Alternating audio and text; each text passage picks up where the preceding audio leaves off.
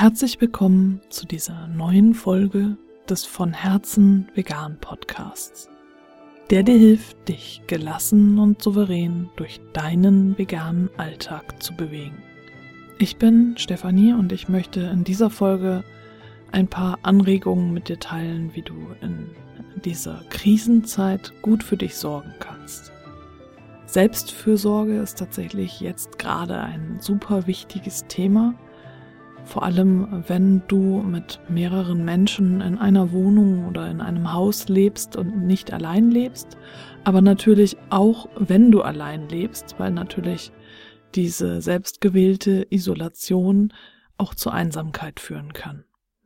Wenn du die Möglichkeit hast, ist es natürlich toll, wenn du täglich rausgehen kannst, wenn du dich bewegst, wenn du in den Wald gehst zum Beispiel oder ans Meer oder ans Wasser, sei es Fluss oder See und in der Natur einfach sein kannst. Am besten alleine und äh, sehr gerne auch langsam und achtsam insofern, als dass du wahrnimmst, was da um dich herum passiert. Welche Vögel da zwitschern, wie der Wind sich bewegt, wie sich die Sonnenstrahlen anfühlen. Vielleicht tatsächlich ein paar Bäume berühren, wenn du im Wald bist oder deine Hand durchs Wasser ziehen, wenn das möglich ist. Und so Kontakt aufzunehmen zur Natur und dich zu erden. In dieser Zeit ist es wirklich sehr wichtig, auf deine eigenen Bedürfnisse zu achten. Dafür musst du sie natürlich erstmal kennen und das ist leichter gesagt als getan.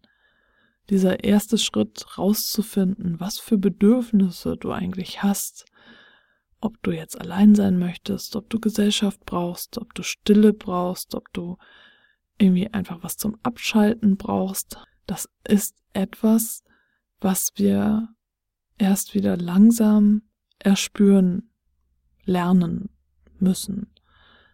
Denn wenn es dir so geht wie mir, dann wurde dir das eigentlich über die Jahre wegtrainiert, Du wurdest perfekt in diese Gesellschaft hineingenormt, dazu trainiert zu funktionieren, egal in welchem Zustand. Wenn du krank bist, nimmst du halt Medikamente und gehst trotzdem zur Arbeit.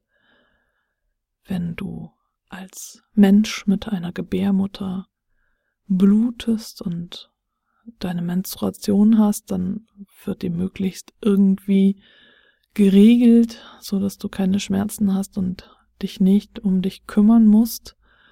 Und alles, was dein Körper zu tun hat, ist funktionieren und deinem Verstand die Möglichkeit zu geben, so effizient wie möglich zu arbeiten. All das hat bei mir dazu geführt, dass ich überhaupt nicht mehr spüren konnte, was für Bedürfnisse ich eigentlich habe. Und es war für mich jetzt ein langer Weg dorthin, dass ich das wieder spüren kann. Und der Weg ist für mich auch noch nicht zu Ende gegangen, sondern ich bin immer noch unterwegs. Und ich bin vor sechs Jahren losgegangen und ich denke, ich nähere mich immer mehr meinem inneren Kern quasi.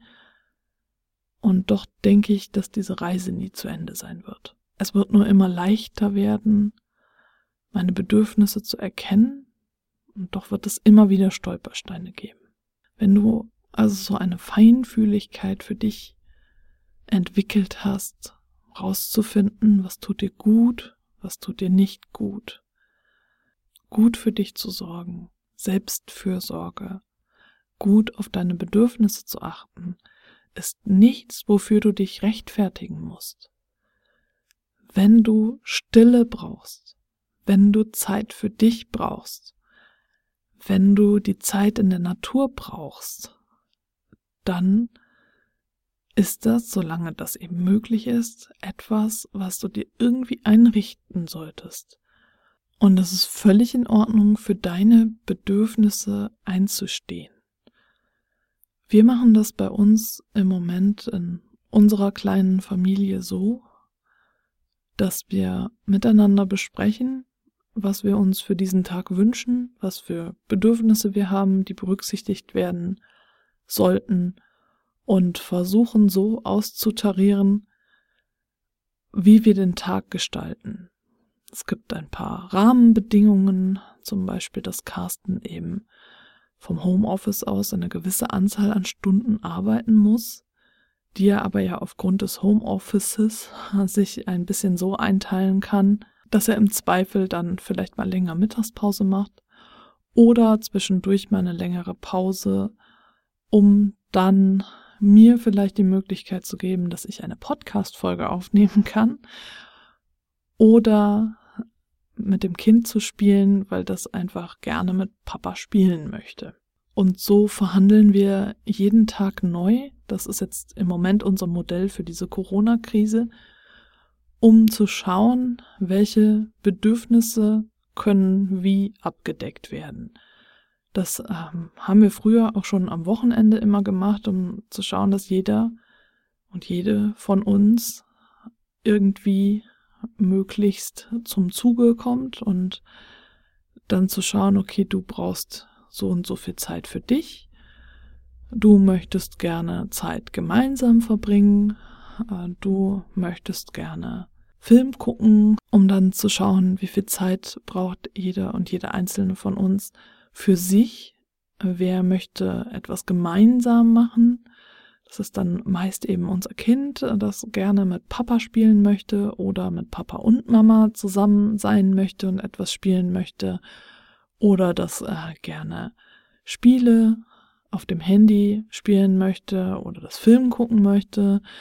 Und so tarieren wir das eben aus, dass wir sagen, okay, ich möchte gerne wenigstens eine Stunde jetzt für mich allein haben. Und äh, da bitte ich euch darum, dann mich in Ruhe zu lassen. Und dann ähm, möchte das Kind gerne wenigstens eine Stunde mit Papa Lego spielen. Und äh, so versuchen wir irgendwie das hinzubekommen, dass jeder und jede von uns äh, dann so gut es unter diesen Umständen gerade geht, ihre oder seine eigenen Bedürfnisse folgen kann und das ist völlig in Ordnung, sogar sehr, sehr wichtig, auf deine eigenen Bedürfnisse zu achten. Das gibt dir dann die Kraft, diese Krise souverän und gelassen zu überstehen. Jetzt ist vielleicht auch die Zeit, wo du verschiedene Rituale ausprobieren kannst. Gut ist es, wenn du wenigstens dreimal am Tag etwas tust, was deine Resilienz stärkt. Das muss nichts Großes sein, das können auch kleine Dinge sein. Und äh, so etwas wie laut singen oder wild tanzen äh, stärkt auch deine Resilienz. Wir haben zum Beispiel auch ein Abendritual, dass wir uns jeden Abend erzählen, wofür wir dankbar sind. Und das kann unterschiedlich lang dauern, je nachdem, wie wir gerade gelaunt sind und was uns so einfällt. Und danach erzählen wir uns, was wir alles geschafft haben, worauf wir stolz sind, wofür wir uns auf die Schulter klopfen können. Und uns fällt nicht immer ganz viel ein. Es gibt meistens wenigstens eine Sache, die uns einfällt, was wir geschafft haben, und sei diese Sache noch so klein. Vielleicht empfindest du nicht immer so, dass du darauf stolz bist oder dir dafür auf die Schulter klopfen kannst. Aber es gibt doch ganz viele Dinge, die du über den Tag verteilt geschafft hast. Und es ist super, wenn du abends dich nochmal hinsetzen kannst und den Tag Revue passieren lassen und dann sehen, wie viel du wirklich geschafft hast. Und da gehören auch Dinge wie den Abwasch erledigen, Mittagessen machen und den Müll rausbringen mit dazu. Im Clan erzählen wir uns zum Beispiel jeden Montag, worauf wir uns in der Woche freuen. Wenigstens zwei Sachen, klein oder groß, ist ganz egal. Das ist ein Ritual, das dir hilft, entspannter in die Zukunft zu schauen, denn es ist immer schön, etwas zu wissen, worauf du dich freuen kannst. Das Dankbarkeitsritual hat in mir ausgelöst, dass ich mittlerweile auch über den Tag verteilt viel mehr Dankbarkeit spüre. Daran kann ich mich dann abends nicht mehr erinnern an alles, also was ich da wirklich tagsüber an Dankbarkeit gespürt habe. Doch merke ich in den Momenten, dass ich dann zum Beispiel dankbar dafür bin, dass die Sonne scheint oder die Vögel zwitschern oder für den schönen Sonnenuntergang und äh, dass ich einfach diese Dankbarkeit schon in mir trage und das einfach spüre. Das war nicht schon immer so. Das ist tatsächlich jetzt erst so seit, ja, drei Jahren vielleicht so. Das war ein Prozess. Und es hat angefangen damit, dass ich ein Dankbarkeitstagebuch geführt habe und jeden Abend aufgeschrieben habe, drei Dinge, für die ich dankbar bin. Und dadurch bin ich sensibler geworden für die Dankbarkeit. Wenn du die Verbindung zu deinem Partner, deiner Partnerin oder deinem Kind, deinen Kindern stärken möchtest und ihr gemeinsam nach draußen geht, dann hilft es, wenn ihr eine Zeit lang quasi im Gleichschritt lauft. Also wenn ihr eure Schrittlänge und das Tempo aneinander anpasst. Wenn ihr das wenigstens für eine Minute macht, dann äh, stärkt ihr die Verbindung zueinander und seid zueinander aufgeschlossener. Es geht auch nebeneinander schaukeln, zum Beispiel im gleichen Tempo, wobei ja momentan die Spielplätze geschlossen sind. Also solltet ihr keine Schaukeln im Garten haben, zwei Stück, dann funktioniert das jetzt gerade nicht. Und äh, was bei uns gut funktioniert, ist dieses Ein Stock, ein Hut Spiel. Das kennst du bestimmt aus deiner Kindheit. Äh, da läufst du ja sowieso synchron und das macht halt ganz viel Spaß. Und ja, die Leute gucken dich an, wenn du das als Erwachsene zusammen mit einem oder einer anderen Erwachsenen machst. Aber wer schert sich schon um die Leute? Also es ist auf jeden Fall total lustig und damit stärkst du die Verbindung äh, zu den Menschen, mit denen du das machst und alles wird ein wenig positiver. Wenn du nach noch mehr Beispielen suchst, was du jetzt so tun kannst, um deine Resilienz zu stärken, dann hör dir wirklich nochmal die anderen Folgen hier in diesem Podcast an. Da habe ich ganz viele Beispiele genannt.